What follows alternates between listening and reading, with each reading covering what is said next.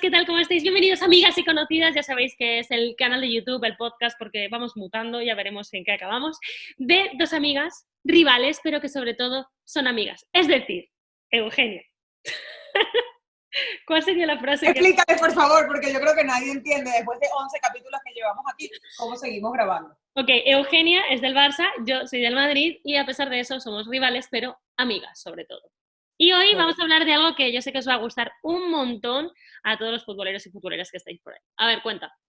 Bueno, yo creo que si algo nos identifica, más allá de como amigas y rivales y del Barça y del Madrid, es que somos dos personas, dos mujeres apasionadísimas por el fútbol y que hemos viajado muchísimo alrededor, alrededor del mundo.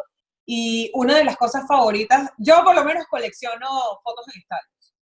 Y mm. hoy les vamos a traer nuestros top 10 estadios favoritos alrededor del mundo. Exacto. Vale, pues empieza tú. Por orden no hace falta. Yo, bueno, yo no lo tengo ordenado. Yo, según me vayan viniendo a la cabeza, cuéntame. Sin ningún orden específico, pero bueno, voy a empezar por el más obvio, ¿no? Porque es mi casa. Este, cada vez que llego es como si fuese la primera vez. Entras y de repente escuchas tan tan tan tan tan tan tan tan tan tan tan tan tan tan tan el Camp de verdad, este, cada vez que llego, ahorita llevo mucho tiempo sin ir, de hecho, y estoy así como, ¡ah! ya loca por volver al Camp Nou. Este, por ahora, pues no se podrá, pero ese es un lugar donde cada vez que voy siempre se siente como la primera vez, y por eso es que el Camp Nou está en mi top 5, mi top 5 de nuestro top 10. No podía ser menos porque hay que, hay que decir que eres del Barça, pero además el Camp Nou es un campo que impresiona y que, hay que tiene que estar en esta lista sin duda. Y yo... Además es el campo más grande de Europa, o sea, donde los podemos acoger a todos. Pero no lo hacen. A ti también. Me encanta ir Tengo que llevar al Camp Nou, no te he llevado todavía. Yo he ido, pero gracias, Eugenia. Pero no conmigo, no conmigo, no es lo mismo. Vale.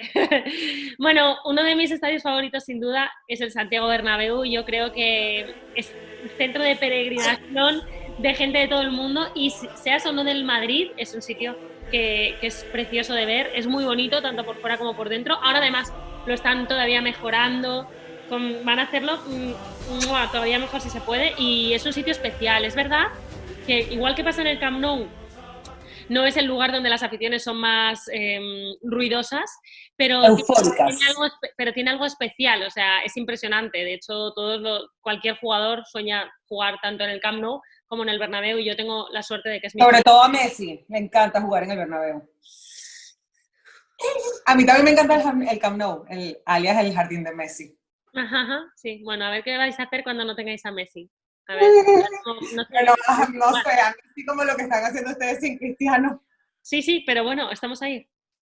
Oye, Eva, porque nos vamos del tema y me pongo estadio porque si no esto va a terminar muy mal. Bueno, mi siguiente estadio favorito es el Luzhniki Stadium, que fue donde se jugó la inauguración y la final del Mundial de Rusia 2018. Es increíble y también es un estadio donde bueno, no solamente un estadio, sino también la afición rusa acogió demasiado bien a toda la afición que fue a, Rusia al Mundial y se hizo sentir, a pesar de que Rusia en sí no solamente haya jugado la, el partido inaugural en el estadio, la afición siempre se hizo sentir, o sea, fueron demasiado eufóricos independientemente de que estuviese jugando su equipo, no, y además el estadio es espectacular. Y bueno, si van a Rusia, ojalá volvamos, porque no es como que un país donde vas a ir como a ver fútbol, pero si van a Moscú, les recomiendo muchísimo que vayan al Luzhniki Stadium porque de verdad que vale, vale, vale, vale la pena. Por cierto, que mientras estamos hablando de esto, vais a ir viendo las fotos de los estadios para que os pongan, porque algunos son muy conocidos, pero otros quizás son menos. Del que os voy a hablar. Están viendo las fotos de los estadios los que estén viendo esto en YouTube. Los que lo estén viendo o escuchando en Spotify, las, pueden googlear. los que estén... O se pueden meter en YouTube a verlo también. Bueno, exacto, eso mejor. Bueno, que mm, me estaba yo acordando justamente de uno de mis estadios favoritos por lo que significó, pero no solo eso, porque era precioso por fuera, y digo era porque, bueno, ahora os cuento la historia. Primero, es el estadio donde se jugó la final del Mundial 2010, esa final que ganó España, como todos Hace casi 10 años. Hace 10 años, exactamente, sí, sí, muy fuerte, ahora en julio hace 10 años. Muy fuerte. Ahí, estaba yo. Y, es espectacular, era espectacular por fuera, los colores, era, y, y, luego también lo que tú destacas de la afición, cómo los sudafricanos se volcaron, es verdad que se fueron volcando según les interesaba. Sí, sí, yo iba con tapones al estadio, o sea, era insoportable, os lo juro. Y ese estadio me da mucha pena porque en un reportaje que se hizo hace unos años aquí en la televisión española, se vio que estaba prácticamente derruido y ya, o sea que mm, no sé si ya lo habrán restaurado o no, pero ese era uno de mis estadios favoritos. Bueno, y siguiendo con el tema de las bubucelas, porque las bubucelas empezaron muy fuertes durante el, el, Mundial de Sudáfrica en el 2010, sin embargo, en Brasil todavía se hicieron sentir muchísimo las bubucelas y precisamente en Brasil es donde está mi siguiente estadio favorito, que es el estadio Mario Filio, el Maracaná. He ido, bueno, a la final de la Copa Confederaciones, estuve ahí en la final de la Copa del Mundo en, en Brasil 2014. ¡Envidia! Sí, es espectacular, de verdad es espectacular. Y bueno, ya saben que Brasil es un país donde se respira fútbol en todos lados, en las calles, en todo. Entonces, bueno, ya de por sí este, la afición es algo que lleva en la sangre. Y la última vez que estuve en el Maracaná fue el año pasado en la final de la Copa América 2019.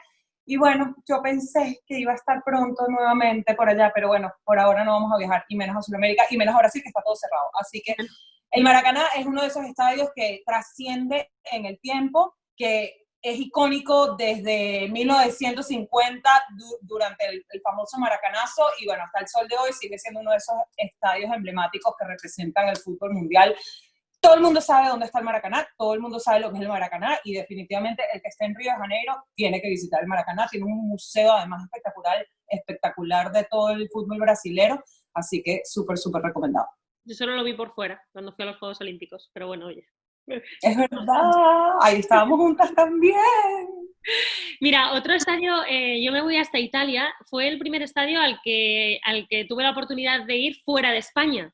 Y para mí fue súper importante porque también eh, fue el día que, entrevisté a Ronaldo Nazario, mi ídolo, y el que hizo que consiguiera el trabajo después, porque esa entrevista me catapultó.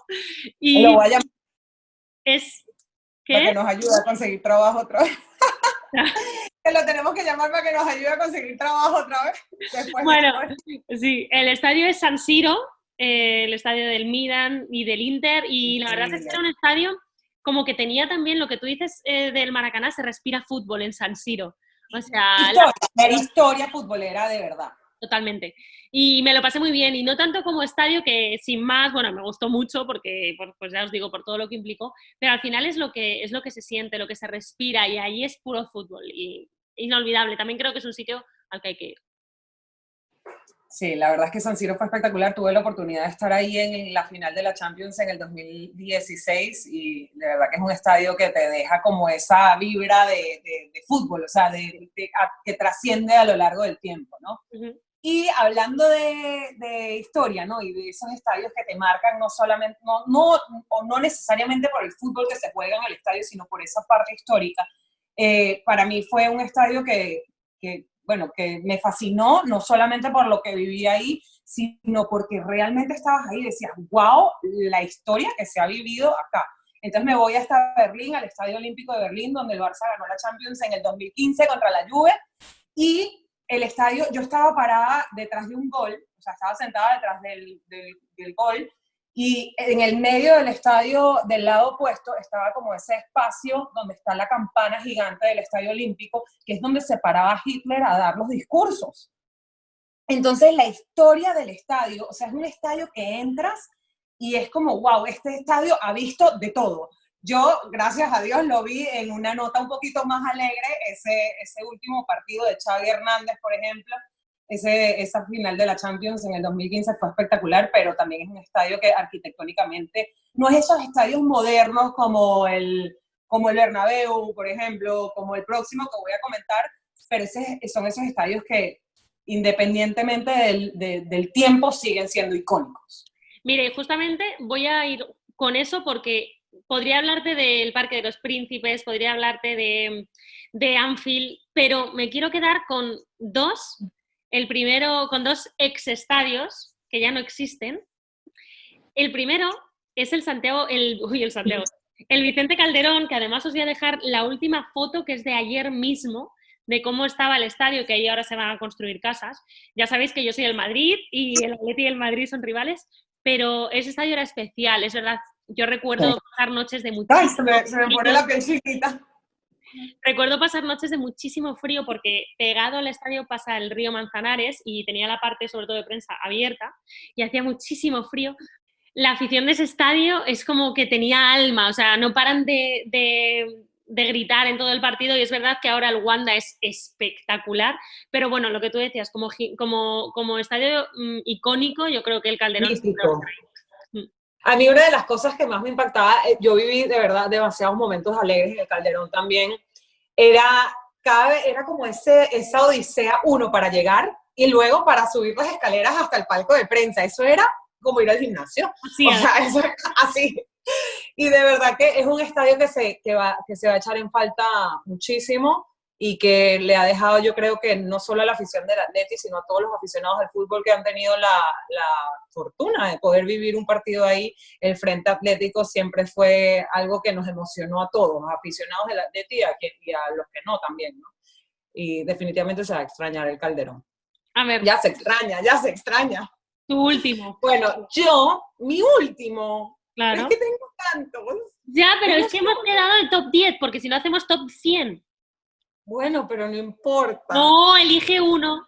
Bueno, este, el último estadio que yo voy a elegir, bueno, estoy entre dos, pero para hablar un poquito también sobre los estadios más allá del Maracaná, que es como un must, ¿no? En un top 10 de estadios de fútbol en el mundo. el estadio BBVA de los Rayados de Monterrey es de esos estadios que dices, wow, o sea, hay estadios de este nivel, de esta modernidad, parece un, un- un platillo volador, eh, la iluminación es espectacular, y ya tuve la fortuna de poder estar ahí. Yo creo que es esos estadios, uno de esos estadios que posiblemente vaya a ser sede en el Mundial de Estados Unidos-México en el 2026, porque definitivamente... ¡Perro, cállate! Venga. Ajá, bueno, el estadio BBVA. Monterrey, Nuevo León, la Sultana del Norte.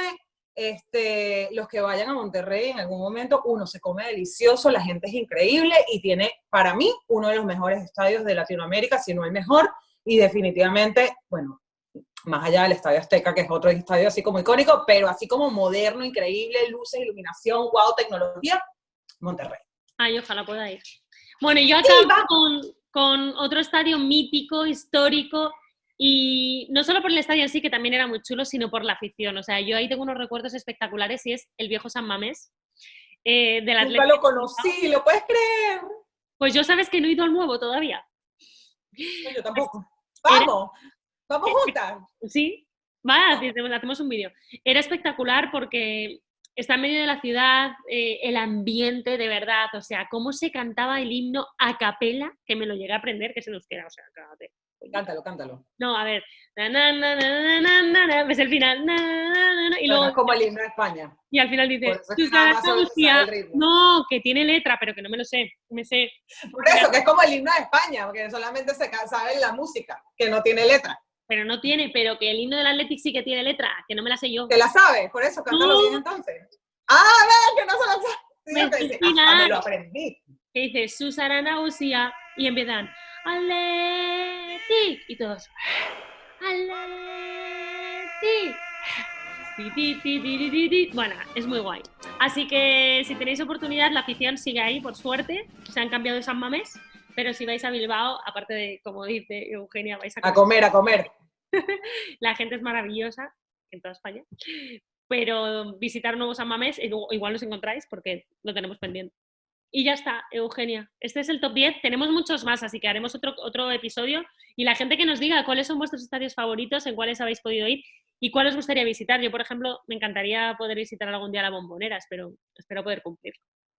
Sí, vamos a. Yo, yo conocí el estadio, el Monumental de River, pero la bombonera no. Así que tenemos pendiente el nuevo San Mamés juntas y la bombonera juntas. Dale. Déjenos su estadio favorito aquí. Recuerden suscribirse y Y like, nos vemos la próxima semana. un besazo.